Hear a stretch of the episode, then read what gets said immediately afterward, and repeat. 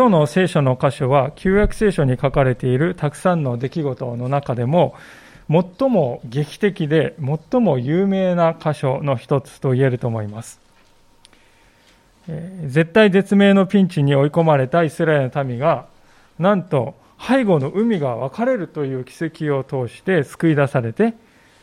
そして代わりに彼らを追い詰めていたエジプトの方が壊滅するという、まあ、劇的なこの逆転ということが起こるんですね。まあ、それゆえ、様々な映画とか絵画というのがこの箇所に触発されて作られてきたわけです。ただまあ私たちは信仰者としてそのようなこの劇的な絵というものに目を奪われる以上にこの箇所が私たちにどんなことを教え語っているのかというそのメッセージの方に心を向けるものでありたいと思うわけです。なぜなら、ここにはですね、この救いという聖書が語らおうとしているメッセージの中心的な事柄が記されているからであります。まあ、今日はご一緒にそのことを教えられ、また学んでいきたいとこう思っているわけです。さて、今日の場面は、エジプトの東にあります紅海、ね、紅の海と書く、紅海という海のへりでありました。エジプトを脱出した民がそこに陣営を、宿営を張っていたわけですけれども、なんとそこにエジプト軍が迫っているという知らせが飛び込んできました。まあ、丸腰でありますから、たちまちですね、パニックになった民はですね、モーセに対して文句を言い始めるんですね。あんた自分たち、俺たちを殺すためにわざわざエジプトから連れ出してくれたのかというわけです。まあ、民のですね、批判のこの矢面に立たされたモーセはしかし、動じることなく神様に祈り、そして民に対しては黙って神様に信頼しなさいとこう諭した。それが前回までの箇所、14節までのところですね。今日はそれの後に続く箇所でありまして、神様がモーセにですね、語りかけるそういう場面から始まっているのです。15節と16節を読みしますが、主はモーセに言われた。なぜあなたは私に向かって叫ぶのか。イスラエルの子らに前進するように言え。あなたはあなたの杖を上げ、あなたの手を海の上に伸ばし、海を分けなさい。そうすれば、イスラエルの子らは海の真ん中の乾いた地面を行くことができる。神様はモーセに対してここでですね、私に叫ぶ。まあ、これはつまり祈るということですね。それをやめて民に前進を命じようとこう言うんであります。神様が祈りをやめるようにと命じているんですね。これは興味深い命令ではないでしょうか。神様は時にはただ祈るのではなくて行動すべき時もあるということを私たちに教えてくださっているのであります。しばしば誤解されがちなんですけれども、信仰というのはですね、こう座ってじーっと待っていれば、あとは神様が何とかしてくれるとそう考えられがちなんですが、しかし、そういうものではないということですね。愛というものは言葉だけでは不十分で、常に行動を必要とするわけであります。それと同様に、信仰もまた言葉だけではなく、行動が必要だということですね。モーセはここで杖を伸ば、握った手をですね、伸ばしなさいとこう命じられています。そうすれば海が分かれるよと神様は言うわけであります。私はですね、これを見てなんか不思議な言葉だなとこう思うんですよね。神様は別にモーセの手をですね、使ったりしなくてもですね、直接神様はですね、海に向かってですね、別れよってこう言ってくれたらね、え、より簡単ですし、手間が省けるんじゃないかななんて思ってしまうわけですよ。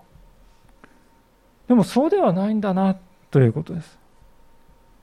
二つのことを神様はここで教えておられるんではないかと思います。一つ目は、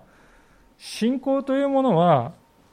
人間の行いを通して現実のものとなる現実化していくということです神様はこの世界にどのように働かれるかというと、人の手を通して働いていかれるわけであります。聖書はですね、人間というものがいわば被造物の王として、王様として創造された。まあ、もちろん王様という言葉は出てこないんですけども、実際にはそういう位置づけですね、人は。そのようなものとして創造されたと語っている。ですから、神様はですね、そういう人間たちのですね、頭上を飛び越えて、欲しいがままにですね、やりたい放題にこの世界を操るというお方ではないのです。もちろん神様ね、しようと思えばいつでもそれはできるんです。しかし通常の場合には神様はですね、ご自分の代理人としてお立てになった人間を通してことを行われるということです。そういう類いまれな立場をですね、まあ、特権のような立場を私たち人間は与えられているということです。ですから、人には重い責任がありますね。与えられている特権と問われる責任というものは一般に比例するものです。ですから私たちはですね、自分の思うがまま、したいがままに生きるんではなくて、私たちにそのようなですね、被造物の王としての位置づけを与えてくださった神様により頼み従って生きるそういうことへの強い動機が生まれて生まれるんですよね。私たちは被造物の王として創造された自分自身の在り方というものをしっかりと受け止めて、よりそれにふさわしいものとなっていくそのために日々自分を変えて成長していくということが期待されているということですそれがまず一点ですけれども、神様がここでわざわざモーセの手をですね、用いたということにはもう一つ別の意図もあるわけですね。それは、モーセに与えられた特別な使命を人々に分からせるためでありました。神様がモーセを選んだので、彼はリーダーになったわけですね。別に彼がですね、自分からやりたい、やりたいって言って望んだわけではないですよね。一つの民族の全体を救い出せなんてね、そんなこと自分にできるはずがないですよと彼は考えました。で、民の側もですね、最初は彼を疑ってたんですね。まあ、これは無理もないことかと思うんですよね。例えば皆さん今ですね、初老の男性がいきなり立ち上がってですね、皆さんが直面しているこのコロナ禍という問題をね、私が解決してみせますよなんてことを叫び出したらですね、素直についていく人がどれだけいるだろうかと。ある意味ではモーセが直面しているのはそういう不可能とも思えるようなミッションでありました。ですからモーセに必要だったことはこの人は神様によって建てられた人であるという確かな証拠が彼は必要でした。そのために神様はあのエジプトに下された10の災害を、ね、モーセの手によってね引き起こされたわけですよ。で、それを見た民はですね、ああ、エジプトから出ていいんだ。それまではもうここで自分はね、一生終えるしかないんだ。諦めですよね。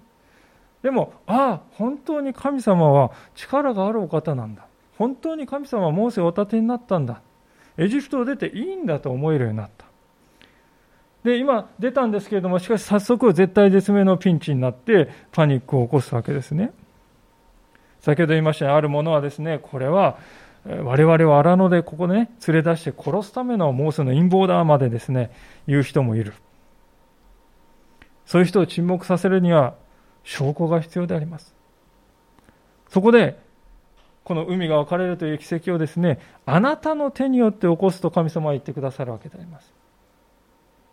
これは私たちにとって大いなる励ましではないかと思います。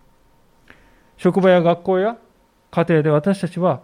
人をリードする、人を導くという立場を与えられる時があります。時にそれは私たちをこね折らせるものであります。上役の人から軽く扱われたり、あるいは下の人たちから反抗されたり、本当にあの人大丈夫か？と疑いの目で見られることもあります。けれども、もし今あなたのいるところが神様が導いてくださった場所であるのならば、神様はそのあなたのなすことに力を与えてくださるわけです。そしてモーセのように周りの人々からの理解や尊敬を勝ち取る機会を神様は必ず備えてくださる。なぜなら神様は私たち一人一人の手を通してことを行われるからであります。私たち一人一人、あなたという人を認証したいと神様は思っておられます。私たちがですから今与えられている場所は神様が与えてくださった場所なんだと受け止めていくのなら、神様はどういう場所であったとしても、私たちの手を使って用いてくださるお方なんだということですよね。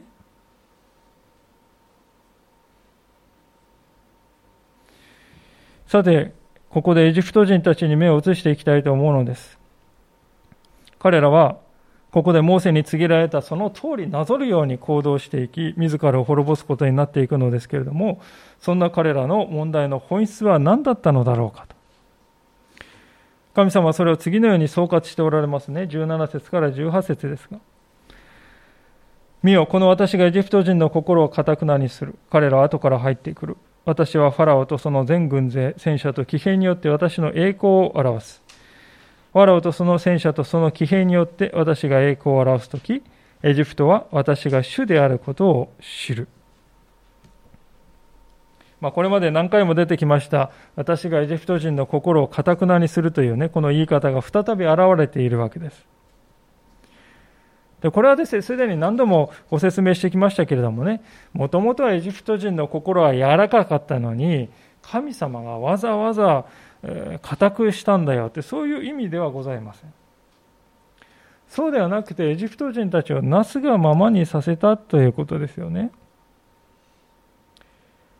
実際、エジプト人はここですね、イスラエル人に対して非常に強気になっていますよね。でも驚くべきことではないかと思うんです。つい先日ですよ。まだ多分、1週間10日ね。それぐらいしか経ってないんじゃないかと思う。あれだけの災害を経験してイスラエルの神に痛めつけられたばかりです。ところが、その下の根も乾かないうちに、そのイスラエルの神様は一番大切にしてやまないイスラエルの民を神様から力力ずくで奪い取ることができるって考えてんですよね、彼らは。まあ、ある意味では、私たちがの大切な子供をですね、本当に奪い取る、誘拐する、強奪すると。今からエジプト軍はそれをやろうとしている。呆れるほどですね、強気な態度ではないかと思うんですね。実際彼らの強情さは度を越している。とも言えます。この後彼らはですね、目の前で海がバーッとこう分かれていく、ね、時間をかけてですけど、こう見ていく、奇跡を見ていく。ああ、相手は凄まじい、やはり力を持つ神様なんだと分かるはずですが、しかし、この水の壁が戻ったらどうなるだろうかという、そういうことも考えないで突っ込んでいくんですよね。まあ、こうしてみると、この時のエジプト人にはですね、次の4つの非常に顕著な特徴があったことがわかると思いますね。第一は、現実が目に入らないということです。今の現実が何を意味しているのかが理解していない。現実が目に入らない。第二は、未来が予測できないということです。このまま突き進んでいくと未来に何が起こるかということを予測して考えるということができていない。第3には神様とその力と過小評価しているということ。第4には今度は自分とその力を過大評価しているということですよね。これがエジプトの民が堅くなになって強気になっているということの結果であります。私たちはですね、こんな単純なですね、短絡的な考え方を本当に人はするものだろうかなとこう考えるかもしれませんけれども、ところがそういうことは実際に起こるんですよね。今から70年前のこの国のリーダーたちは、まさにそうだったのではないかと思います。彼らはまさにこの時のエジプト人と同じようなモードに入っていたのではないだろうかと。現実が見えていなかった。未来が予測できていなかった。相手を過小評価していた。そして自分のことは過大評価していた。その結果、破滅へと一直線に突き進んでいってしまったのであります。なぜこうなったのだろうかと思うんですけれどもね、それは、やはり私は前回申し上げましたことでもありますけれども、神の理解ということが影響していた可能性はね、高いんではないかと思うんです。エジプトというのはご承知のように多神教の国でありました。彼らはですからエジプト人はですね、神っていうのはまあたくさんいっぱいあるうちの一つだと。ね。で、そのいっぱいある中のイスラエルの神はその一つなんだと。そういうふうに考えていました。そのような神をですね、はるかに超えた全てをすべ収める圧倒的な力を持ったね、偉大なお方がおられるんだという考えを彼らは持たなかったんですよ、エジプト人はね。これは皆さん、日本もよく似ているのではないかと思います。多くの日本人の方が、日本には日本の神様がいるんだからとこう言うんですね。日本には日本の神様がいるんだからそれを信じればいいんだと。でも、考えてみるとですね、日本の神って言った時点でそれはですね、日本限定の神なんです。日本でしか通用しない神だって言っているに等しいんじゃないですか。でも本物の神様は人間が定めた国境線とかね、えー、そういうものを関係ないはずですよね。なぜ神様の方が人のね、定めた国とか国境に左右されないといけないのか。そういうものに左右される神様はどうして人をね、救うことができるでしょうか？どうしてそういう国に縛られるような神様に世界を救うということができるでしょうか？決してできないでしょう。ですから、大切なことはですね、何々人の神、そういうふうな考え方から自由にされるということです。神様はどの国の神様でもない。そうではなくて、私という存在をお作りくださった神様がおられる。すべてを治めておられる神様がおられるんだ。神様という方は皆さん、その他大勢の中の一人、そういうふうに相対化してはいけないですね。全知全能の神様がおられる。唯一の神様がおられる。この神様に信頼し従って歩んでいこうと決断する。それが神様の前で金よりも価値のあるものなんだということですよね。ですから結局エジプトのですね根本的な問題というのはですね、え、神を知らない、主を知らないということに尽きるわけであります。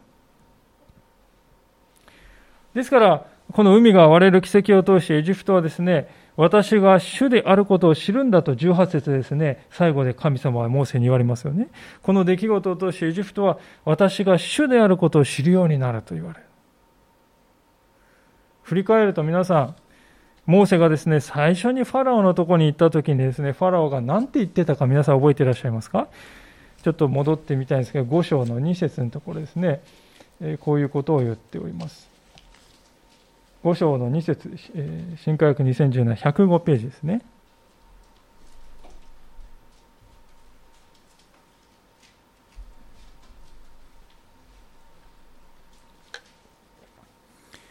水星エジプト記の5章の2節です。お読みいたします。ファラオは答えた。主とは何者だ？私がその声を聞いてイスラエルを去らせなければならないとは。私は主を知らない。イスラエルを去らせ、イスラエルは去らせない。主とは何者だってね、言うんですよね。私は知らない。まあこれはですね、えー、主と書いてあるのは原文ではイスラエルの神様のお名前であるヤハウェという名前が書いてあるんですね。ですから、ファラオがですね、要するにここで言っていることはですね、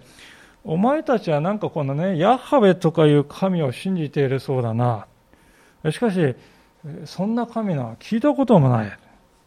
我がエジプトの偉大な神々のならともかく、なぜこの私がお前たちのちっぽけなヤカウェとかいう神の言うことを聞かなくてはならないというのか。寝言は休み休み言え。そういうことですよね。ファラオが最初に言っているの。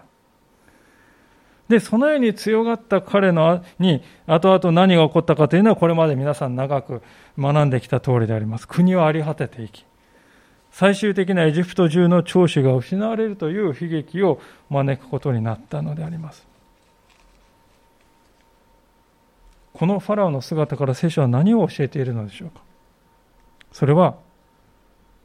ヤハウなる主を知らないということは、人間にとって根本的な問題なんだということなんですね。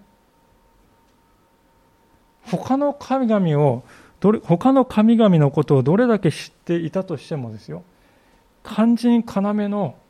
天地万物をお作りになった主なる神様を知らなかったら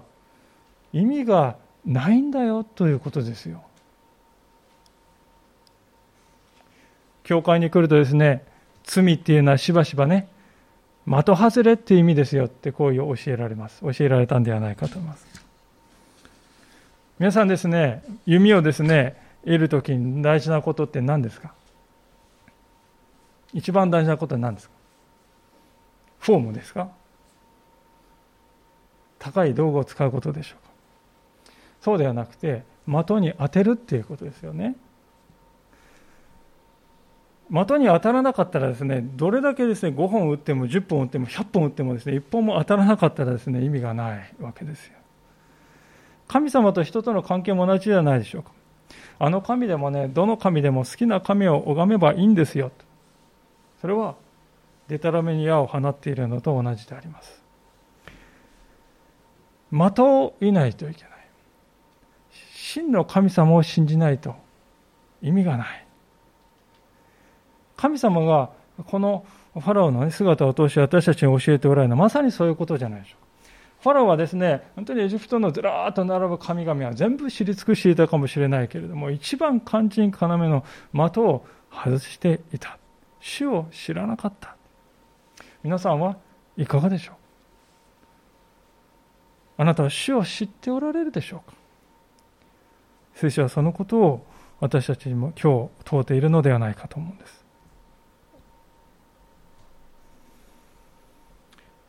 さて、こうして全ての準備が整った後で、ついにこの予告された奇跡が起こっていきますね。19節から22節。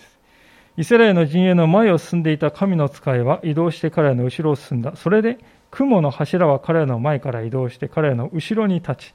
エジプトの陣営とイスラエルの陣営の間に入った。それは真っ暗な雲であった。それは夜を迷い込ませ、一晩中一方の陣営がもう一方に近づくことはなかった。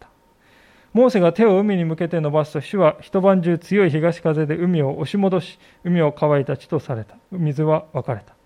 イスラエルの子らは海の真ん中の乾いた地面を進んでいった。水は彼らのために右も左も壁になった。まあ皆さんこれがあまりにも有名な場面であります。で昔からですね、この奇跡をですね、信じがたいことだとこう思うがゆえにですね、いろんなこの偶然起こった自然現象とですね、ちょっと関連づけてね、説明しようとする人たちがおりました。まあ、有名なものは直前に、例えばですね、直前にこの遠くの、この場所のからちょっと離れたところで火山が爆発してね、大量の土砂がこう海に入ったんだって言うんですよ。で、そうするとですね、津波が起こるんです。で津波っていうのは皆さん来る前に引くじゃないですか。そして一旦引いてからその後ザッパンってくるわけですよね。でそれがこの場面のに似てるんだってこういうわけで、辻褄が合うんだという人もいます。だ一見すると、なんかね、なるほどなと思うんですけれども、しかし、そのような偶然はですね、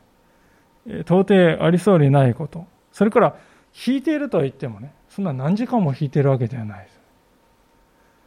ごく短い間引いて、夜通し引き続けているということ、そういうことはありえないわけです。何より聖書が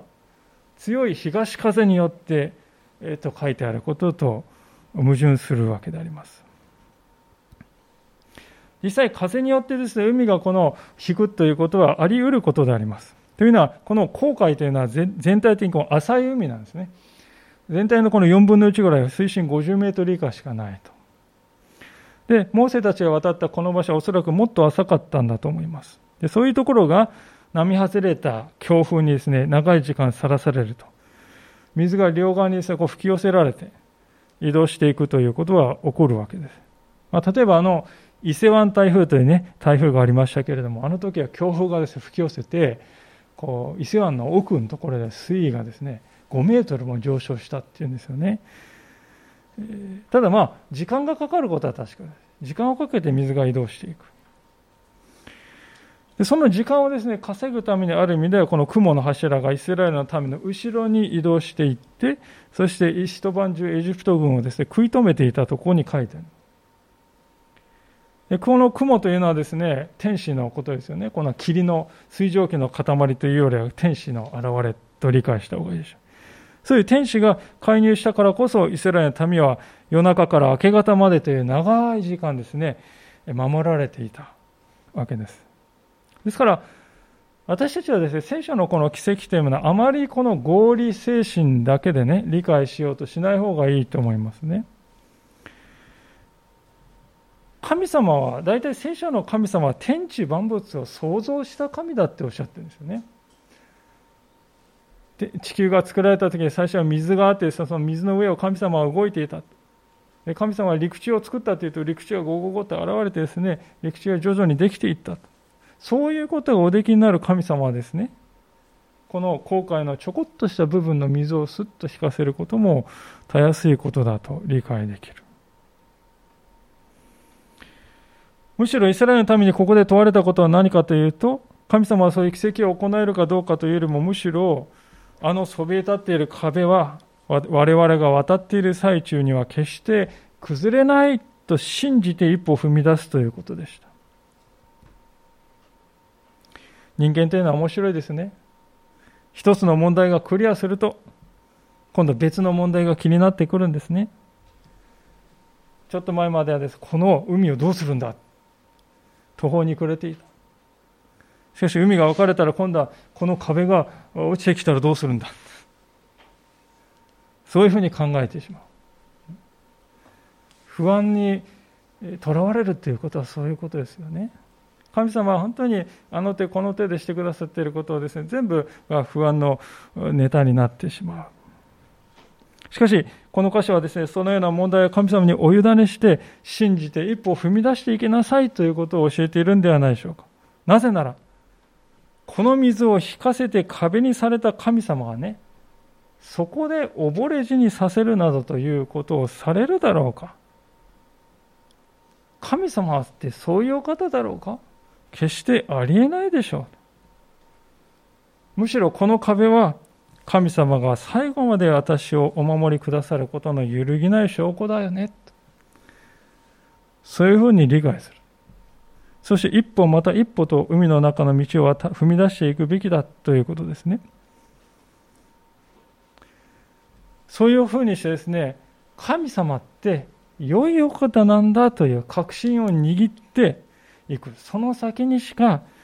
信仰の勝利っていうのはないわけですよね神様はもしかしたらこの壁を逆流させて私たちを痛めつけるかもしれないっていうんじゃなくて神様は良いお方なんだとですから神様からですね、もうそういう恵みをいただきながらためらっている皆さん、方がいるとすればですね、一歩踏み出すということをお勧めしたいのであります。海辺に立っていて、もう水が分かれているのに、指を加えて時間を浪費している。もしそうだとしたら、それは良いことでしょうか。神様はモーセにイスラエルの子らに前進するように言えと言っておられます。前進すべきサインですよね。海が分かれている。そして私たちがそのように一歩踏み出していくならば神様はですね、また豊かに働いてくださるということです。23節エジプト人は追跡し、ファラオの馬も戦車も騎兵も皆、イスラエルの子らの後を海の中に入っていった。朝の見張りの頃、主は火と雲の柱の中からエジプトの陣営を見下ろし、エジプトの陣営を混乱に陥れ、戦車の車輪を外してその動きを阻んだ。それでエジプト人は言った。イスラエルの前から逃げよう。主が彼らのためにエジプトと戦っているのだ。まあ、古代エジプトの戦車というのは基本的にですね、細長い2つのこの車輪がついた箱であります。まあ、ちょっと絵を引っ張ってきましたけど、こういう風なですね、えー、もので、ここに人が乗ってですね、ここの棒のところを馬に引かせる構造になっています。で、この車輪というのはせいぜいこのぐらいの幅でしょうかね、非常に細い、硬いものであります。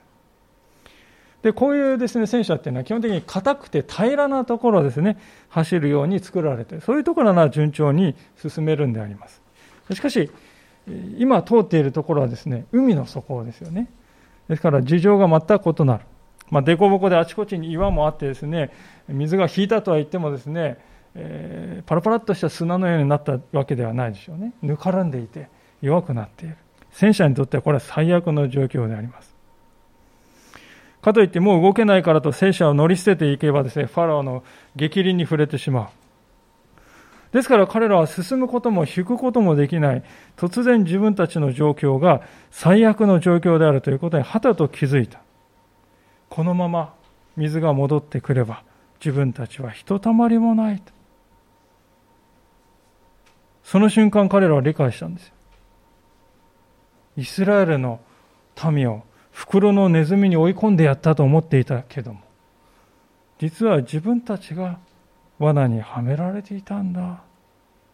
ああ、イスラエルの神と、神の力とはこういうものか。我々は一体何というお方に戦いを挑むんだろうだろうかと。25節に書いてあるエジプト人のですね、言葉の中にはそういうね、絶望的な気分が伝わってくるように思いますね。でそこでエジプト人たちは絶望的な気分の中ですね、まさに18節で神様予告していた通りに、イスラエルの神、主という方を知ったんですよね。26です。主はモーセに言われた。あなたの手を海に向けて伸ばし、エジプト人とその戦車、その騎兵の上に水が戻るようにせよ。モーセが手を海に向けて伸ばすと夜明けに海が元の状態に戻った。エジプト人は迫り来る水から逃れようとしたが、主はエジプト人海のただ中に投げ込まれた。水は元に戻り、後を追って海に入ったファラオの全軍勢の戦車と騎兵を追った。残った者は一人もいなかった。イスラエルの子らは海の真ん中の乾いた地面を歩いていった。水は彼らのために右も左も壁になっていた。この光景っていうのは悲惨な光景であるんですけれども、私たちへの大いなる教訓ではないかと思うんですね。聖書は神様の恵みの時には終わりがあると語っております。エジプト人はこの海の底でイスラエルには誠の神がおられるということを知った。しかし、同時に彼らは後戻りできる一線をもう超えていたということなんです。この時になって後悔したとしても、もう彼らには何もすることができなかった。ですから聖書の中に次のように書かれている通りであります。イザヤ書の55章の6節というところでありますけれども、お分けになれる方は開けていただければと思うんですが、新科学2017の聖書でイザヤ55章の6節7節です。1262ページになります。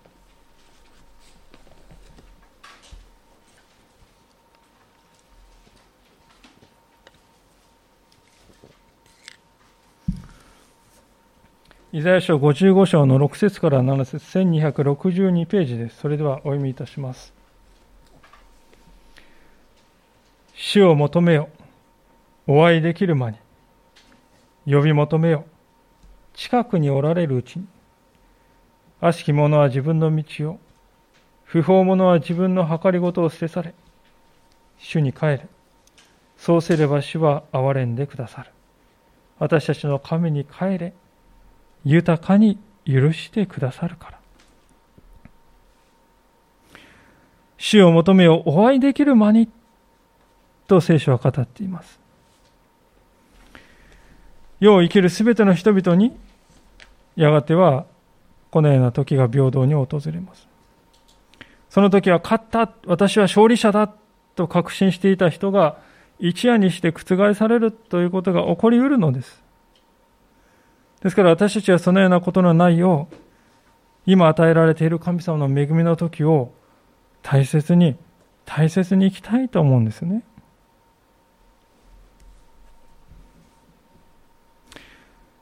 こうして神様の救いは実現したわけであります。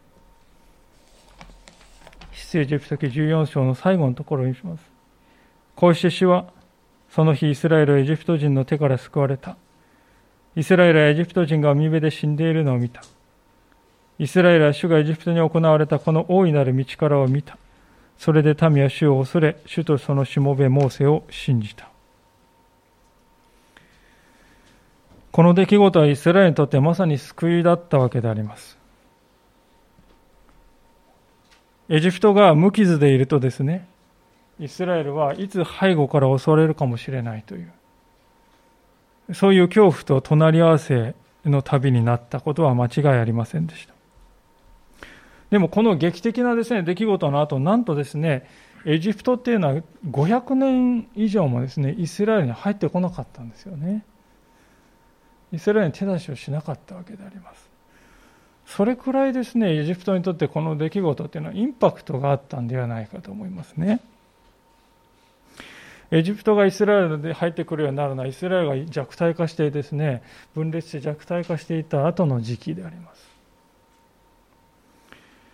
神様はこのような救いをですね、実現するために、あえてイスラエルの民をこうですね、この海のそばに陣取らせたんですよね。で神様のご計画というのはそのように私たちの想像を超えたものなんだということです。イスラエル人たちは当初はそれに気づかなかった。ああ、我々は罠にはめられたと騒いだ。そしてエジプト人の方は反対にですね、しめしめ罠にはめてやったと考えていた。しかし、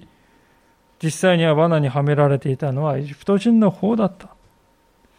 自分でも気づかぬうちに彼らは神様の手の上で踊らされていたということですね。皆さん、これは私たちに何を教えてるでしょうか？それは、神様は私たちをもやがてこれと同じように救ってくださる。私たちに救いの宮沢をこのように行ってくださるということであります。そのことを今日しっかり覚えたいんです。その救いとはどういう救いかというと、罪からの救いということですよね。今日の箇所でイスラエルはですね、名実ともにエジプトの奴隷状態から完璧に出したです、出したんですよ。これはですね、何を示しているかというと、今私たちを縛り付けてね、がんじがらめにしていたこの罪というものから、やがて完璧に救い出されるということを暗示しているんですよね。私たちが生きていく中で何に苦しめられているんでしょうか、私たちは。それは罪に苦しめられているんではないでしょうか。人の罪によって苦しめられる。そして悩まされる。そして自分自身の罪の姿を見て幻滅を覚える。自己嫌悪する。そして自分なんかと生きる意味を失う。それがですね、この世に生きている私たちの姿であります。まさにエジプトに捕らえられた時のイスラエル人のようではないでしょうか。しかし、神様はそのような罪の奴隷状態から私たちを完全に救ってくださる。その時が来たら、私たちを責め立てるものはもはや何一つない。イスラエルを追跡したエジプト人が一人残らず海の藻ずに消えたように、私たちを追い立て責め立てるサタンも、あるいはまたその手下もすべて一掃される時が来る。その時はもはや私たちは罪に怯え、罪に苦悩する必要はないと。偉大な神様が鮮やかな解放をしてくださる。その時をが私たちを待ち受けているのです。ですから私たちはこの箇所を読むたびに神様のこの大いなる力を心に思い描き、これと同じようにして神様は私を完全に解放して新しくしてくださるのだと信じてよいと。そして希望を持って歩んでいきたいのであります。今日最初の最後の箇所の31節では、民は主を恐れ、主とそのしもべモーセを信じたと書かれています。聖書を記した人はです、はっきりここで信じる、信仰が人を救っていくのだということを私たちに教えようとしています。神様を信じるとですね、心が安らかになるよ。それは確かにそうなんです。けれどもそれだけではない。信仰は現実に計り知れないこのような救いを私たちにもたらす。永遠を左右するものなんだということです。ですから私たちは今日、この神様を恐れ、この神様に信頼する思いを新たにしていきたいと思います。エジプト人のように主を見下していたり、あるいは自分にうぬぼれていたり、あるいは目先のことだけを考えていたり、あるいはまた冷静さを失ったりせずに、いつでも神様の方を向いて日々歩んでいこうではありませんか。お祈りをしたいと思います。